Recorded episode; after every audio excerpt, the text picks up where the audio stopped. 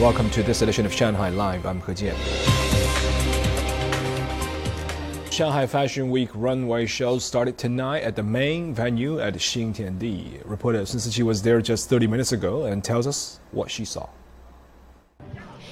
The Autumn Winter 2021 Shanghai Fashion Week opened with a defile of Mark Fairwhale. It's been very refreshing to see the brand trying to incorporate elements from animals in ancient Chinese myths into their streetwear.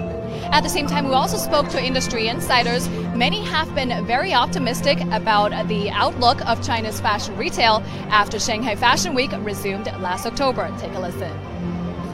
I worked for four fashion brands. I saw them suffer last year their stores had barely any business.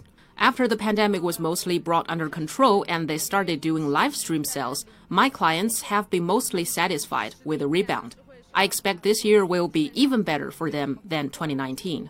With the internal cycle and domestic consumption coming to center stage, this is a great opportunity for Chinese brands to dig deep into the domestic market and create a strong presence.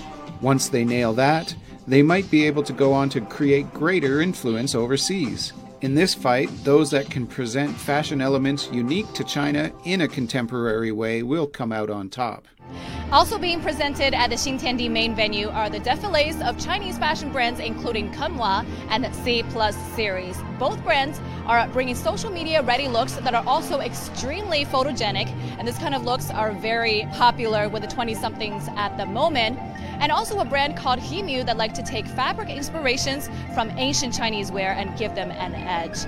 In general, Chinese designers are trying to walk away from this overly crafty style from the past and also embrace wearability and simplicity.